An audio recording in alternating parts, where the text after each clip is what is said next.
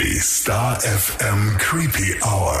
Mit deinen Horror-Hosts Baby Blackcraft und Mistress Moriarty. Hallo und herzlich willkommen zurück in der Creepy Hour. Hallo zusammen. Wir hatten in den letzten Folgen viel True Crime und auch letzte Woche ein bisschen Mythologie mit der Folge über Ägypten. Und deshalb darf es heute mal wieder in eine horrorartige Richtung gehen. Wir haben wieder ein bisschen nach Creepy Pasta Ausschau gehalten und auch dich auf Insta gefragt, welche Pasta hätten's denn gern? ja, und da kam echt einiges reingeflattert. Manches davon echt so groß und umfangreich. Ich habe wirklich Creepypastas gesehen, die sind über 29 Minuten Lesezeit. Also oh ja verrückt. Die haben dann vermutlich auch eine eigene Folge verdient. Deswegen bitte nicht traurig sein, wenn dein Vorschlag heute noch nicht mit dabei ist. Wir starten mit einer Creepypasta, die in New York entstanden ist und sie heißt This Man. Die Patientin eines sehr berühmten Psychologen malt ein Gesicht, das regelmäßig in ihren Träumen erscheint. Zu mehreren Gelegenheiten hat der Mann ihr Anleitungen für ihr privates und echtes Leben gegeben. Die Frau schwört jedoch, sie hätte ihn niemals im wahren Leben gesehen. Das Porträt lag ein paar Tage auf dem Schreibtisch des Psychologen, vergessen und unbeachtet bis ein anderer Patient die Zeichnung sah und dieses Gesicht wiedererkannte. Er sagte, dieser Mann, ich träume sehr oft von ihm. Als der Psychologe nachhakte, ob er den Mann denn einmal persönlich kennengelernt hat, verneinte das der Patient. Ich weiß nicht, wer er ist, aber ich sehe ihn in meinem Traum immer sehr klar, fügte der Mann hinzu. Dieser Zufall erstaunte den Psychologen und er kontaktierte einen Kollegen, welcher sich auf die Träume und das damit verbundene Unterbewusstsein seiner Patienten spezialisiert hatte. Die beiden betrachteten es als Experiment und platzierten die Zeichnung im Sprechzimmer des hinzugezogenen Psychologens. Ein paar Monate verstrichen und gleich vier Patienten sprachen die Zeichnung an. Allesamt erklärten unabhängig voneinander, genau dieses Gesicht regelmäßig in ihren Träumen zu sehen. Die Psychologen fanden es faszinierend und unheimlich zugleich und beschlossen, das Bild weiterhin hängen zu lassen und es auch Kollegen weiterzugeben. Das Ergebnis? Seit Januar 2006 bis zum heutigen Tage haben mehr als 5000 Leute beteuert, dass sie exakt diesen Mann in ihren Träumen gesehen hätten. Es schlug solche Wellen, dass es weltweit verbreitet wurde. So kam es, dass dieser Mann von Träumen in Los Angeles, Berlin, Sao Paulo, Peking, Rom, Barcelona, Stockholm, Paris, Neu-Delhi und so weiter wahrgenommen wurde. Eine Verbindung kann bei so vielen Menschen nicht der Grund dieses Phänomens sein. Hinzu kommt auch, dass keine einzige Person, die von ihm geträumt hat, diesen Mann aus dem echten Leben kannte. Für alle war er nur der Mann aus dem Traum. Es gibt auch keinen prominenten oder bekannten Menschen, der dem Traummann ähnlich sieht. Nun wurden verschiedene Theorien laut, zum Beispiel die religiöse Theorie. Hier soll das Gesicht das Abbild Gottes sein und genau das ist der Grund, weshalb viele sagen, man soll die Ratschläge, die der Mann im Traum gibt, immer befolgen, denn Gott testet uns. Dann gibt es auch noch die Traumimitationstheorie. Das wiederum ist eine psychologisch-soziale Theorie, was beweisen würde, dass das Phänomen auf natürliche Weise verbreitet wurde. Indem der Mensch das Bild sieht und die Geschichte hört, redet er es sich selbst ein und fängt an, von dem Mann zu träumen. Oder die Traumsurfer-Theorie, meine Liebste. Nach dieser Theorie ist dieser Mann ein echter Mensch, der die Träume anderer mit sehr guten psychologischen Fähigkeiten betreten finden kann. Manche glauben, dass der Mann in Wirklichkeit so aussieht wie im Traum, andere jedoch, dass er in den Träumen komplett anders aussieht als in Wirklichkeit. Manche glauben auch, dass dies ein Projekt von einer Industrie ist, um unterschwellige Botschaften oder sogar Werbung in Träume einzubetten. Spannend. Super spannend. Mhm. Also ich habe dann sofort an Astralreisen gedacht. Mhm. Das war so die erste Überlegung, aber dass es natürlich mit der Werbeindustrie zu tun hat, finde ich auch einen netten Dreh. Ja, coole Story für den Anfang, oder? Finde ich auch. Also wirklich eine andere Art von Pasta. Mhm. Fand ich irgendwie nett. Die nächste Creepypasta wurde uns förmlich entgegengebrüllt, als wir bei der Creepy Family nachgefragt haben. Du warst da ganz scharf drauf. Es hat auch etwas mit Schlaf zu tun. Allerdings geht es hier viel mehr um den Entzug. Es geht weiter mit der Creepypasta über das russische Schlafexperiment. In den späten 40er Jahren hielten sowjetische Forscher fünf Menschen für 15 14 Tage wach, indem sie ein experimentelles, auf Wachmachern basierendes Gas benutzten. Sie wurden in einer abgeriegelten Einrichtung aufbewahrt, um die Sauerstoffzufuhr zu überwachen, da das Gas in hoher Konzentration tödlich war. Dies geschah, bevor es Überwachungskameras gab. Also hatten sie lediglich Mikrofone und 10 cm dick verglaste Fenster, um die Probanden zu überwachen. Die Kammer war mit Büchern, Liegen, fließendem Wasser, einer Toilette und genug Essen für mindestens einen Monat ausgestattet. Die Testpersonen waren politische Gefangene, die während des Zweiten Weltkriegs als Gegner der Sowjetunion verhaftet wurden. In den ersten Tagen war alles in Ordnung. Die Gefangenen beschwerten sich kaum, da ihnen versprochen wurde, dass sie befreit werden würden, wenn sie sich fügen und 30 Tage lang nicht schlafen würden.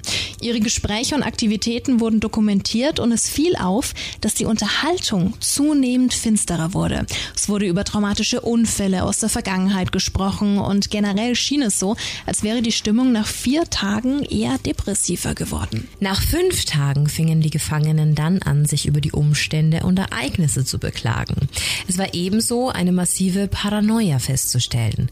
Sie hörten auf, miteinander zu sprechen und begannen stattdessen damit, in die Mikrofone und in ihr in dem Fenster spiegelndes Antlitz zu flüstern.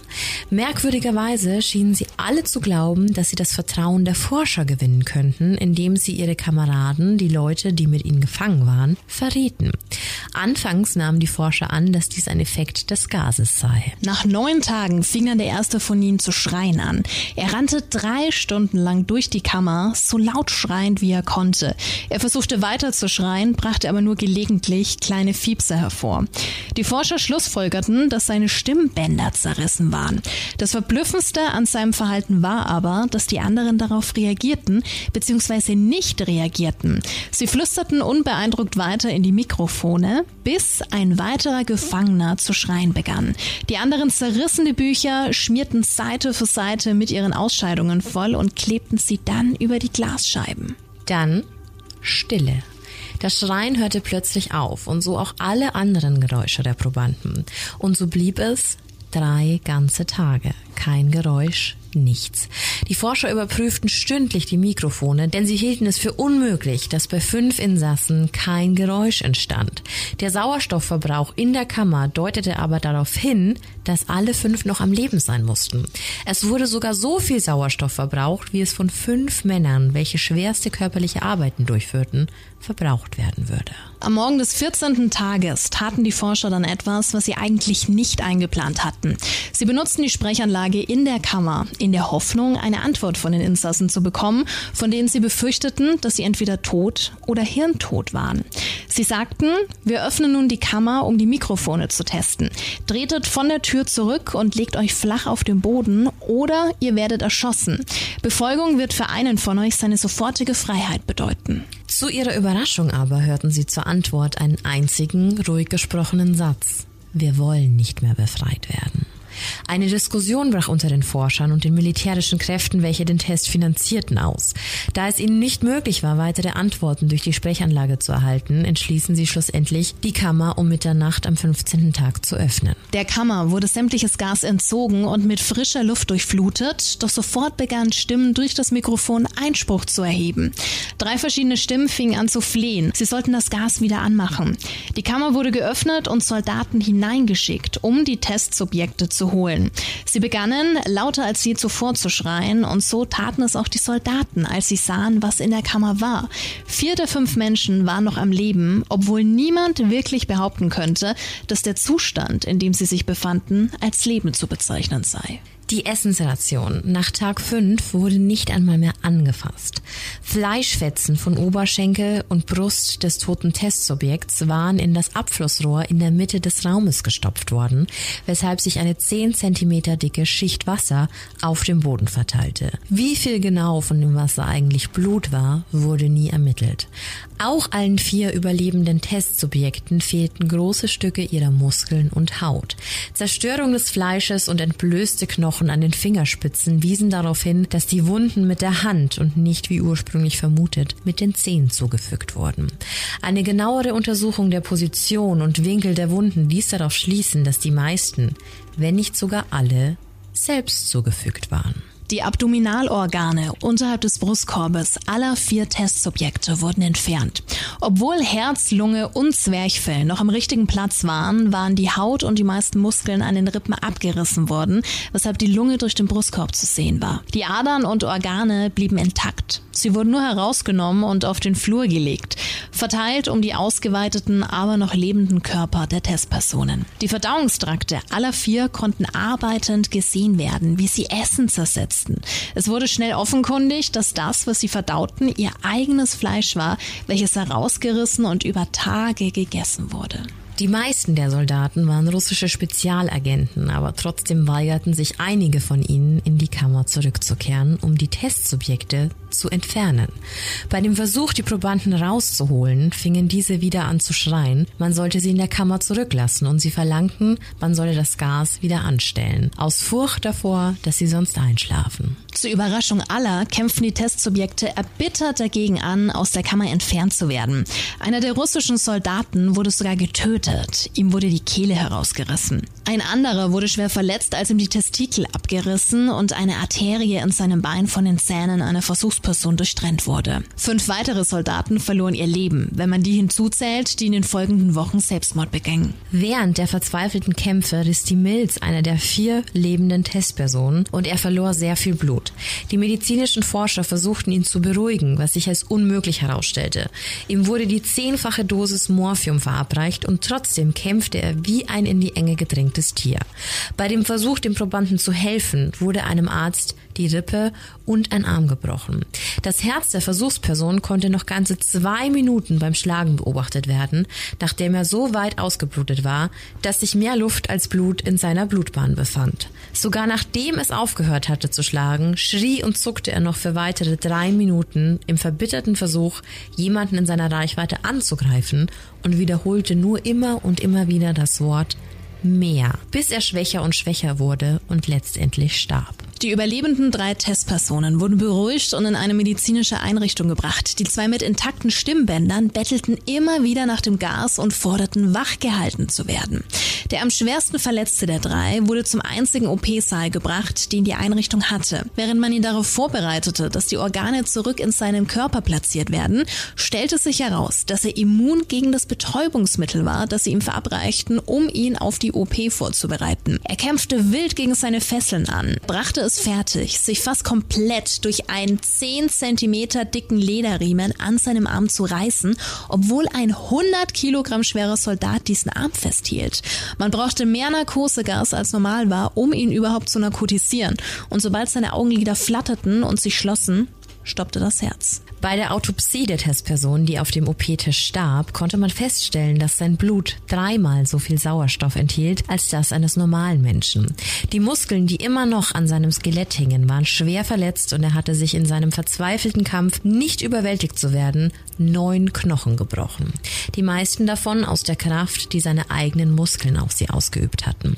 Der zweite Überlebende war der erste der Gruppe gewesen, der mit dem Schreien angefangen hatte. Da seine Stimmbänder zerstört waren, war es ihm nicht möglich, um eine OP zu bitten oder gegen sie zu protestieren. Und er reagierte nur, indem er heftig den Kopf schüttelte, als das Narkosegas in seine Nähe gebracht wurde. Er nickte, als jemand widerwillig vorschlug, die OP ohne Narkose durchzuführen und reagierte während der sechs Stunden langen OP nicht, während er seine Abdominalorgane ersetzt bekam und versucht wurde, diese mit dem, was von seiner Haut noch übrig war, zu bedecken. Der durchführende Arzt sagte wiederholt, dass es medizinisch unmöglich sein müsste, dass der Patient noch am Leben war. Eine entsetzte Krankenschwester, die bei der OP assistierte, sagte, dass sich der Mund des Patienten zu einem Lächeln verzog, immer wenn sein Blick ihren traf. Als die Operation endete, sah das Testsubjekt den Chirurgen an und fing an, laut zu schnauben, in dem verzweifelten Versuch zu sprechen. In der Annahme, dass dies etwas von enormer Wichtigkeit sein musste, holte der Arzt einen Stift und einen Notizblock hervor, damit der Patient seine Nachricht schreiben konnte. Sie war simpel. Schneide weiter. Den anderen zwei Testobjekten widerfuhr dieselbe Prozedur. Die beiden wurden ebenfalls ohne Narkose operiert. Trotzdem musste ihnen ein Lähmungsmittel gespritzt werden. Der Chirurg fand es unmöglich, die OP durchzuführen, während die Patienten andauernd lachten. Sobald sie paralysiert waren, konnten die Testpersonen die anwesenden Forscher nur noch mit ihren Blicken verfolgen. Das Lähmungsmittel verließ ihren Kreislauf nach einer abnormal kurzen Zeit und sie versuchten früh, ihren Fesseln zu entkommen. Sobald sie reden konnten, baten sie wieder um das Wachmachergas. Die Forscher fragten sie, warum sie sich selbst verletzt hatten, warum sie ihre eigenen Gedärme herausgerissen hatten und warum sie wieder das Gas verabreicht bekommen wollten. Ihnen wurde nur eine Antwort gegeben. Ich muss wach bleiben. Die Fesseln der drei Testsubjekte wurden fester gezogen und sie wurden zurück in die Kammer gebracht, wo sie darauf warteten zu erfahren, was mit ihnen geschehen sollte. Die Forscher, die mit der Wut ihrer militärischen Gönner darüber, dass sie ihre ursprüngliche Ziele verfehlt hatten, konfrontiert wurden, schlugen vor, die überlebenden Testpersonen einzuschläfern. Der befehlshabende Offizier, ein Ex-KGB-Mitglied, sah stattdessen Potenzial und wollte sehen, was geschehen würde, wenn man sie wieder unter Gas setzte.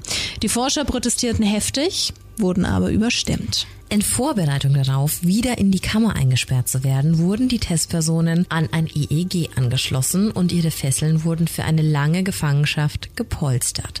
Zur Überraschung aller hörten die drei mit dem Kämpfen auf, sobald jemand durchblicken ließ, dass sie wieder unter dem Gas stehen würden. Es war offensichtlich, dass alle drei an diesem Punkt hart darum kämpften, wach zu bleiben.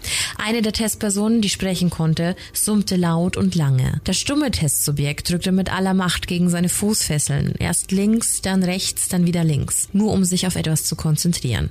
Der letzte Gefangene hielt seinen Kopf vom Kissen hoch und blinzelte rapide. Da er der Erste war, der an das EEG angeschlossen worden war, beobachteten die meisten der Forscher überrascht seine Gehirnströme. Für die meiste Zeit waren sie normal, aber manchmal erstarben sie unerklärlicherweise. Es sah so aus, als ob er wiederholt einen Hirntod erleiden würde, bevor alles wieder normal wurde.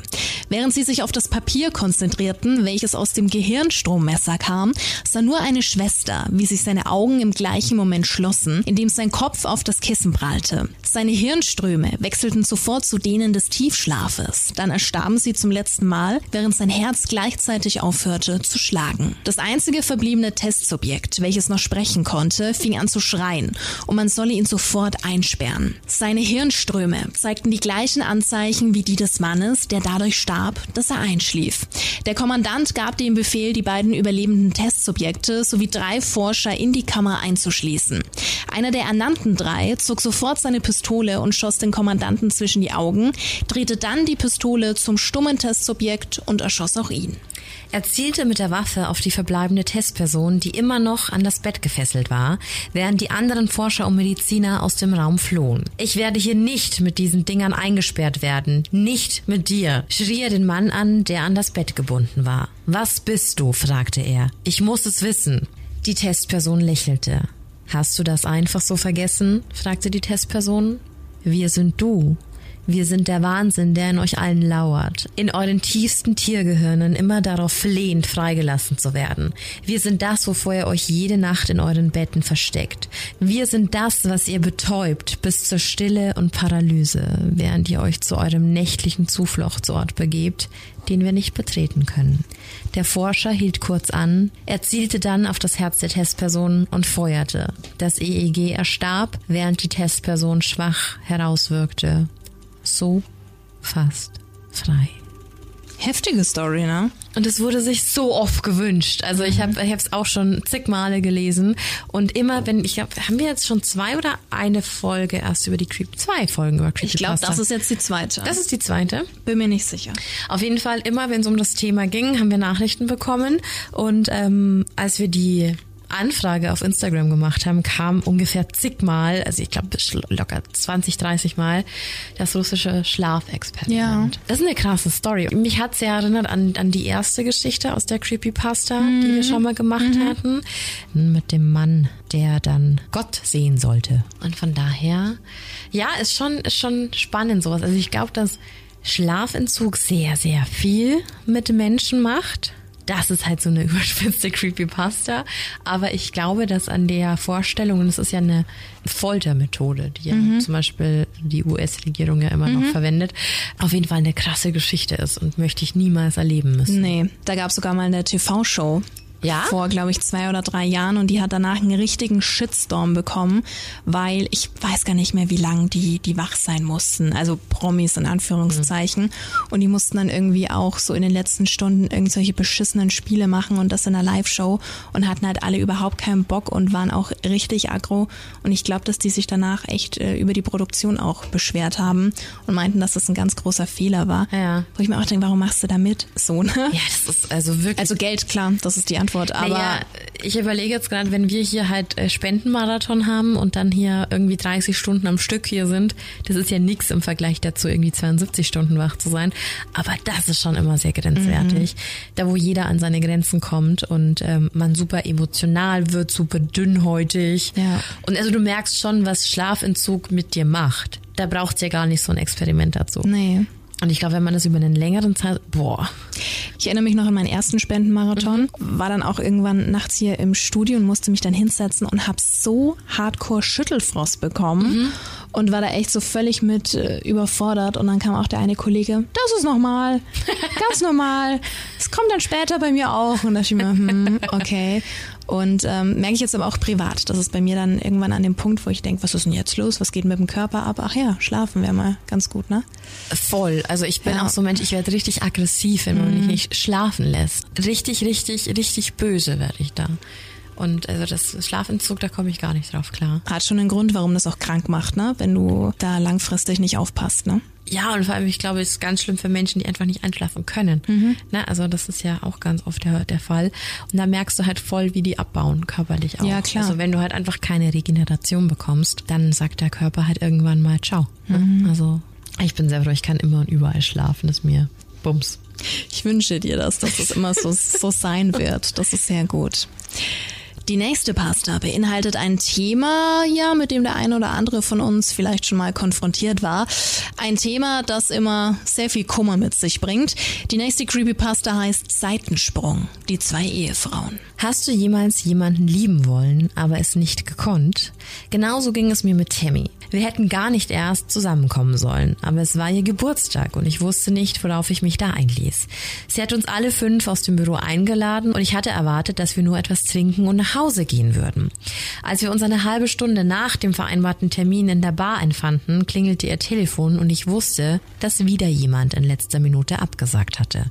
Aber sie strahlte eine Wärme aus, die von ihrer Enttäuschung nicht getrübt wurde und ich wusste nicht, wo ich sonst sein sollte und Stunden können so schnell vergehen, wenn man jemanden gefunden hat, mit dem man gemeinsam vereinsamt. Tammy gab sich selbst die Schuld daran, wie die Party verlaufen war, und zwar auf eine bösartige, selbstironische Art und Weise, die mich dazu veranlasste, sie zu beruhigen. Doch je strenger sie mit sich selbst umging, desto freundlicher musste ich sein, bis ich sie ungewollt als wunderschön bezeichnete, weil ich es nicht ertragen konnte, dass sie auch nur eine Minute lang etwas anderes dachte.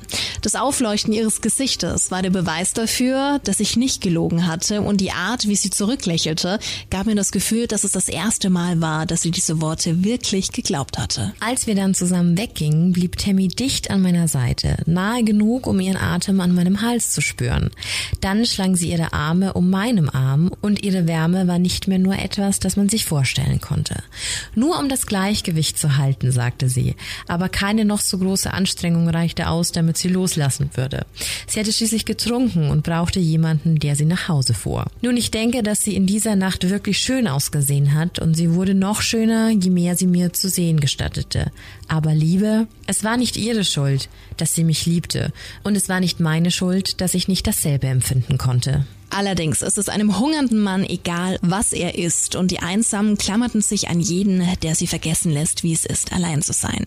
Tammy und ich blieben zusammen und der Satz, vielleicht sollte sich Liebe so anfühlen, tauchte immer wieder in meinem Kopf auf. Tammy behandelte mich mit Hingabe und umschmeichelte mich mit ihrer Freundlichkeit. Und je länger wir zusammen waren, desto schwerer fiel es mir, ein anderes Leben zu akzeptieren. Sie hätte so ziemlich alles getan, um mich zu behalten, und sie erinnerte mich jeden Tag daran. Es gab kein keinen besseren Beweis, um ihr zu danken, als alles, was ich ihr zu bieten hatte. An dem Tag, an dem ich ihr einen Heiratsantrag machte, strahlte sie vor Freude. Und als ich mich in diesem Licht sonnte, sagte ich mir, dass ihr Glück für uns beide in all meinen kommenden Jahren ausreichen würde. Dann war da noch meine andere Frau, die mit dem kahlgeschorenen Kopf, die mit dem Nasenring und der Lederjacke und der Tätowierung einer Schlange, die sich von einem Oberschenkel zum anderen schlängelte. Ich weiß nicht, ob man Zara als schön bezeichnen kann, jedenfalls nicht so wie Tammy, aber man konnte sie mit anderen Namen ansprechen und alle würden sie antörnen. Ich lernte Zara in einer anderen Stadt kennen, wo sich der Hauptsitz meiner Firma befand. Ich musste einmal im Monat dorthin und zwar jeden Monat. Aber es dauerte nicht lange, bis ich eine Ausrede fand, um stattdessen jedes Wochenende dorthin zu fahren. Tammy war schwanger und ich war nicht stolz auf das, was ich da tat, aber ich schämte mich auch nicht, denn jede Schuld, die ich hätte empfinden sollen, war nur ein Tropfen im Ozean der Liebe. Sarah war alles, von dem ich nie wusste, dass ich es wollte. Sie war wild, hemmungslos, unersättlich. Sie war eine Hexe, die mich in ihren Bann gezogen hatte. Ein Dämon, der meine Seele erobert hatte. Das sind die Ausreden, die ich mir immer wieder einredete, wenn mich die Schuldgefühle überkamen. Wenn ich Tammy nachts im Arm hielt, erzählte ich mir Geschichten über all die verrückten Dinge, die Männer aus Liebe getan hatten und versetzte mich in ihre noble Gesellschaft. Und wenn ich dann einschlief, träumte ich davon, wieder bei dem Mädchen zu sein, dessen Berührung Feuer war. Ein Wochenende war nie genug, um es mit Zara zu verbringen, und jedes Mal fiel mir der Abschied noch schwerer als das letzte Mal. Ich konnte Tammy jedoch nicht mit dem Kind alleine lassen, und die bange Sorge, dass dies ein Ende haben musste, begann Tag und Nacht an mir zu nagen. Ich hielt beide voneinander geheim, schwankte hin und her und traute mich kaum, den einen beim Namen zu nennen, ohne dass meine Zunge mich mit der anderen verriet. Je mehr der Druck wuchs, desto unsicherer und abwehrender wurde ich, bis mir Zara eines Tages überraschend sagte, sie sei eifersüchtig auf die gemeinsame Zeit. Sie wollte nicht, dass ich wieder wegging. Sie wollte meine Frau werden. Und als nah der ich war, sagte ich ihr, dass ich das auch wollte. Es war keine besonders förmliche Hochzeit. Zara mochte so etwas nicht. Wir hielten uns im Wald an den Händen und standen mit den Füßen im Bach, als ich ihr einen Ring an den Finger steckte. Mein Leben, wie ich es kannte, war endgültig beendet und ich konnte mir nichts anderes vorstellen, als glücklich zu werden. Damals sagte ich mir, dass ich eine letzte Reise machen würde, um die Dinge mit Tammy zu beenden. Ich wollte glauben, dass sie allein besser dran wäre, als mit jemandem, der sie nicht mehr brauchte. Ich würde meinen Teil dazu beitragen, das Kind zu finanzieren und viel Geld würde ich nicht brauchen, denn nichts, was ich kaufen könnte, würde mein Herz so erfüllen, wie es Zara tat. Tammy würde weinen, aber ich würde nicht zerbrechen und in fünf Jahren, in zehn Jahren, wenn ich alt und grau bin und meine Hände zittern, werde ich Zara umso fester halten, denn ich wusste, dass ich fast so schwach war, meinem Herzen zu folgen. Und vielleicht wäre es auch so gelaufen, wenn Zara mir nicht gefolgt wäre. Sie dachte, sie würde mich überraschen, indem sie mir beim Umzug hilft. Sie hielt es für clever, bei meiner Arbeit anzurufen und sich als Kundin auszugeben, um einen Termin bei mir zu Hause zu vereinbaren. Wie hätte sie wissen können, dass Tammy zu Hause war? während ich im Laden ein paar Sachen für unser neugeborenes Kind besorgte. Die Polizei kam noch vor mir zu Hause an. Die weinende junge Mutter und der schreiende Punk. Es war nicht schwer für sie herauszufinden, was passiert war. Die mit einem Messer aufgeschlitzten Vorhänge und die zerbrochenen Teller. Es muss ein ziemlicher Kampf gewesen sein, der so laut war, dass die Nachbarn die Polizei gerufen haben. Der blutbefleckte Teppich und die schmutzigen Spuren im Kinderzimmer.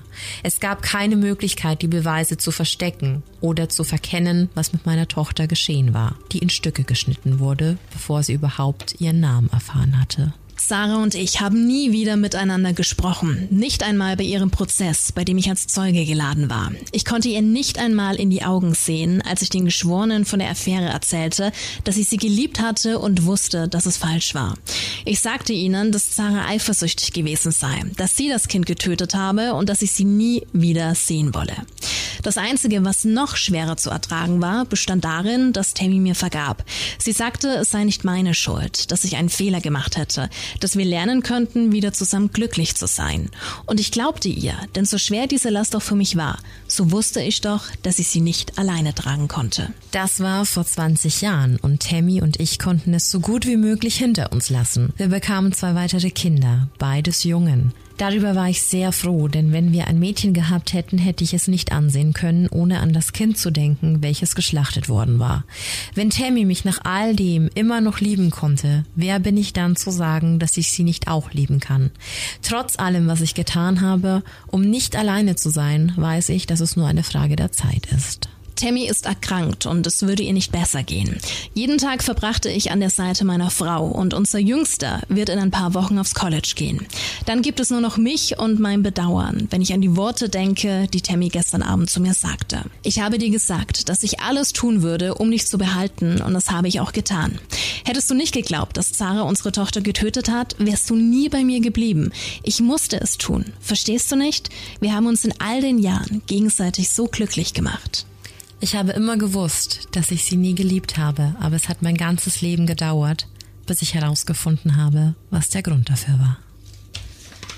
Heftig. Ich finde, das hat so einen krassen Plot-Twist einfach. Mhm. Das ist, ähm, Hätte ich nicht gedacht am Anfang, dass sie ihr eigenes Kind Voll, ich dachte halt hat. so, das ist so okay aus Wut und ja. aus Eifersucht und ja. so. Aber der Plot-Twist, den fand ich bei dieser Creepypasta echt spannend. Und ich glaube, alles, was mit so Eifersucht zu tun hat, können Menschen eher nachvollziehen. Ja. Also es gibt leider ganz viele schlimme Verbrechen, die aus Eifersucht entstehen. Und es ist nie eine Rechtfertigung und es ist nie nein, gut. Aber ich glaube, man kann so ansatzweise nachvollziehen. Man kann verstehen, wie sich Eifersucht anfühlt. Also mhm. Also zumindest viele, gehe ich jetzt mhm. mal davon aus. Das ist wie so ein kleines Monster, das in deinem Bauch sitzt ja. und tritt. Und wenn es jetzt eine wahre Geschichte wäre, dann würde ich auch behaupten, dass sie das vorher schon wusste und dass sie sie vielleicht gelockt hat. Ja, das kann gut sein. Um das quasi so zu inszenieren. Könnte mhm. ja sein. Eifersucht ist ein schreckliches Gefühl. Total. Also ich glaube wirklich mitunter eins der schlimmsten für mich ja. im, im Erleben. Schließe ich mich an. Nicht schön. Mhm. Und ähm, ich glaube, jeder weiß, wie das ist, wenn man da einfach so wütend wird und äh, da irgendwas unternehmen muss, dass es jetzt besser wird und meistens gibt es einfach nichts, ja. was es besser macht. Ist immer so so ein schmaler Grad zwischen steiger dich nicht so sehr rein und gleichzeitig so ein Hauch Intuition, ja. wo du denkst, okay, okay, okay. Und es gibt auch so oft Situationen, da wo du dir denkst, hätte ich mir auf mein Bauchgefühl mhm. gehört. Ne? Ich glaube schon, dass wir vieles spüren, oft dann auch verdrängen. Mhm. Ähm, ja. Kann ich mal kurz erwähnen, wie viele Vollidioten es in Nürnberg gibt? Kannst du.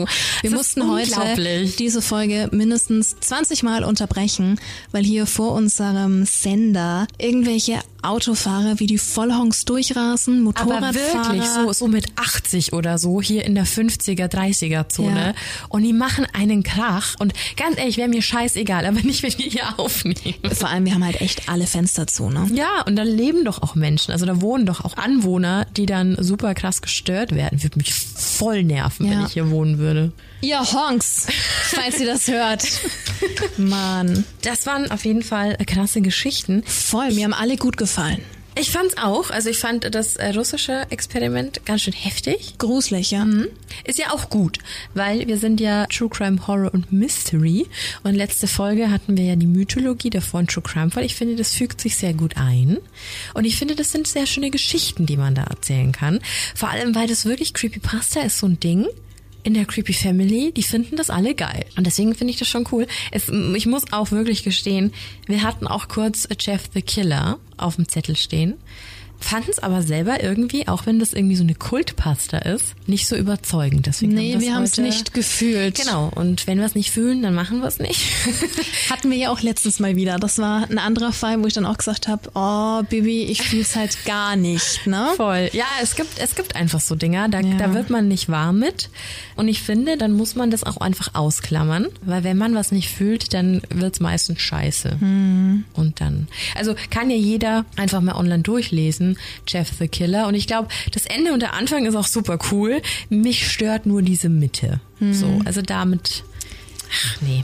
Ich will jetzt auch niemanden spoilern, aber es ist, nee, irgendwie nicht mein Ding gewesen, als ich es gelesen habe. Nö. Jetzt kriegen wir dann wahrscheinlich einen Shitstorm. Aber ist unsere Meinung, I'm sorry. Dann lese es dir doch durch. Ja, okay. Was war das heute, Bibi? Ein Potpourri der Grausamkeit.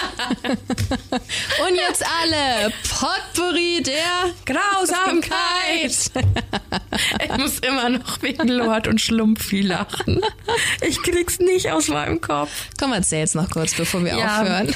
Also, es gibt's anscheinend schon länger. Mir hat eine liebe Freundin, natürlich was die Sori wieder, ähm, Grüße, ähm, am Samstag geschrieben, Du musst dir Lord und Schlumpfi angucken oder kennst du das schon?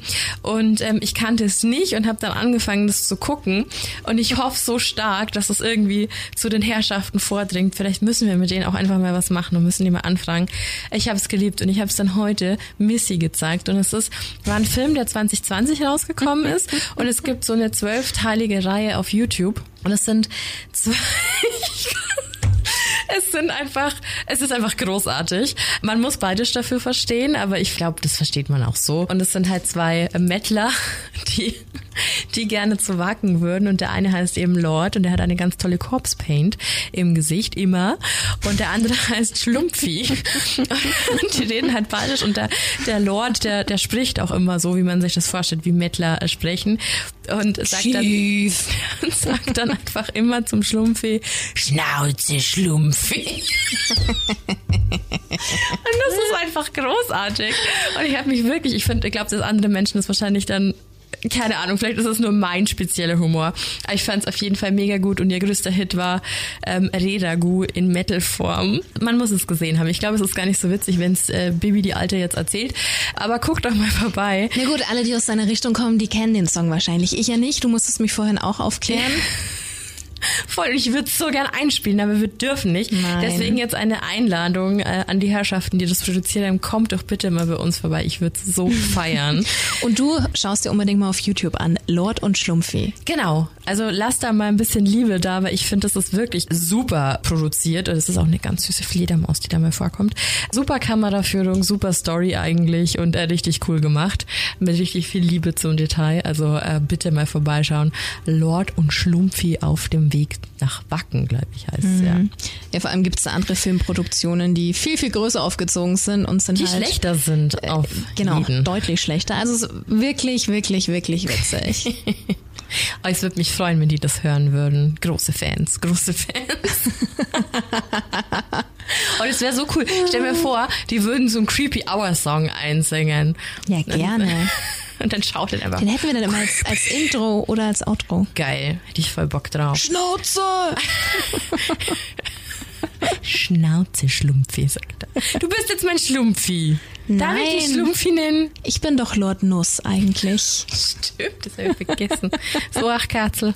Ja, schön. Das ist Hansi Bubele, Entschuldigung.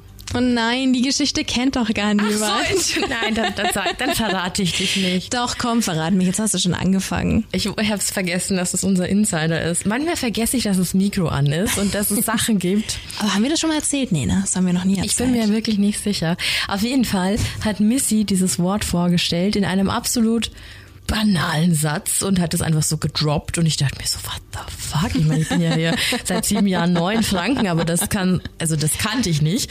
Und sie meinte, ja, das war so ein Hansi Bubele. Hansi Bubela. Hansi Bubela. Das scheitert schon an der Aussprache. Dann ist es einfach ein Eichhörnchen. Und jetzt kommt der Clou. Ich dachte, das ist ein fränkisches Wort und habe es mir so ein bisschen angeeignet und wusste zumindest, hey, das ist ein Hansi Bubela. So, das kennt keiner in Franken. Das ist einfach eine Missy-Kreation. Nein, das ist eine, eine Missys Oma-Kreation. Und das Peinliche ist tatsächlich, ich dachte jahrelang, das wäre wirklich ähm, ja, so, so, so ein fränkischer Spitzname für Eichhörnchen. Ja, ich dachte auch wegen ja, dir. weil wir waren dann spazieren und ich liebe ja Eichhörnchen total, schon immer, für immer. Und wir hatten dann immer Nüsschen dabei. Haben die auch spezielle Namen? Nein. Ah ja, okay. Und dann stand ich halt immer da, da gibt's sogar Videos. Hansi Buberler, komm. Und habe die halt mit Nüssen gefüttert. Und ich dachte wirklich bis vor ein paar Jahren, naja, dass es dieses Wort gibt, aber es gibt es nicht. Das ist ein bisschen peinlich. Wir haben einen Podcast, wir sind Fame, wir führen das jetzt einfach ein. Nein, wir sind nicht Fame. Nein, wir führen es ein. Es ist offiziell etabliert. Eichhörnchen heißen bei uns beiden hier in der Creepy Hour Hansi Buberler. Irgendwann, wie gesagt, irgendwann haben wir einen ganz eigenen Wortschatz. Ich finde das voll in Ordnung. Ein Potpourri der Dummheit.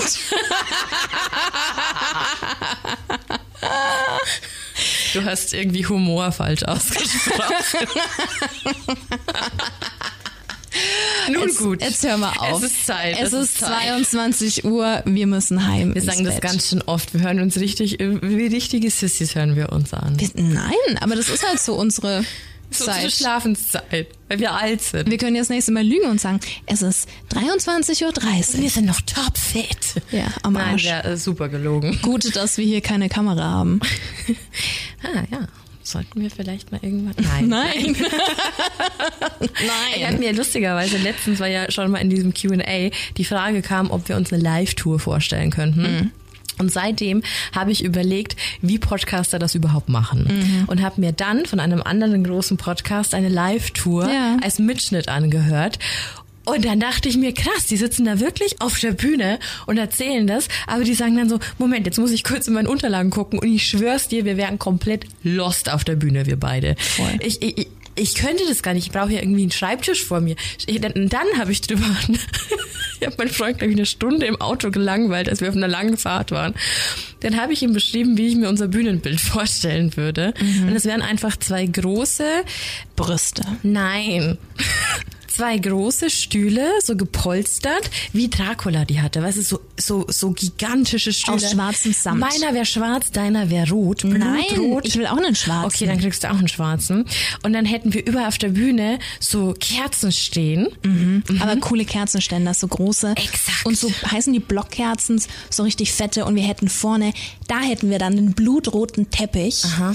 Oder vielleicht, wir haben ja bei uns in der Redaktion auch so ein kleines, so einen kleinen Teppich in, in Form eines äh, Spinnennetzes, sowas vielleicht in überdimensional. Ich war auch dabei und dachte mir so, hey, dann nehmen wir die Kerzen vom Horrorshop, die so rot runterlaufen. Mhm. Dann habe ich drüber nachgedacht, ob es überhaupt legal ist, auf Bühnen ein offenes Feuer zu haben, nur um die Bühnenshow geiler zu machen. Das ist, glaube ich, ein bisschen dangerous. Aber genau, so, ich teile gerade immer die tiefsten dangerous. Gedanken. Ähm, genau. Und dann habe ich mal kurz drüber nachgedacht, ob man diese Stühle auf eine Drehplattform setzen könnte, damit, wenn das Intro beginnt, wir uns wie so James Bond böse Bösewicht zum Publikum umdrehen können. Und hätten jeweils ein Eichhörnchen auf der Schoß sitzen, wie so, ein so ein Bond-Bösewicht und würden das dann so streicheln. Genau. Oder und dann würden alle schreien, Heil Hansi Buben!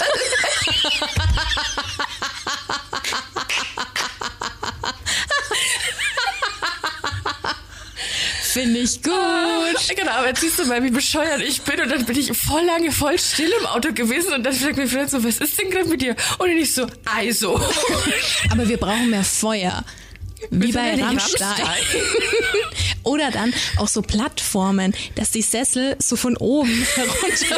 Das ist wie bei Ich, ich einfach unverbesserlich. Oh mein Gott, es wird immer schlimmer. Vor allem das Schlimme ist, wir hätten die perfekte Bühnenshow, aber das Bühnenprogramm wäre so grottig, weil wir einfach komplett verkacken würden. Und dann habe ich mal gegoogelt, wie viel sowas kostet. Also wie viele Leute, nein, wie viel sind nicht die Stühle und die Technik, sondern wie viel so Eintrittskarten kosten.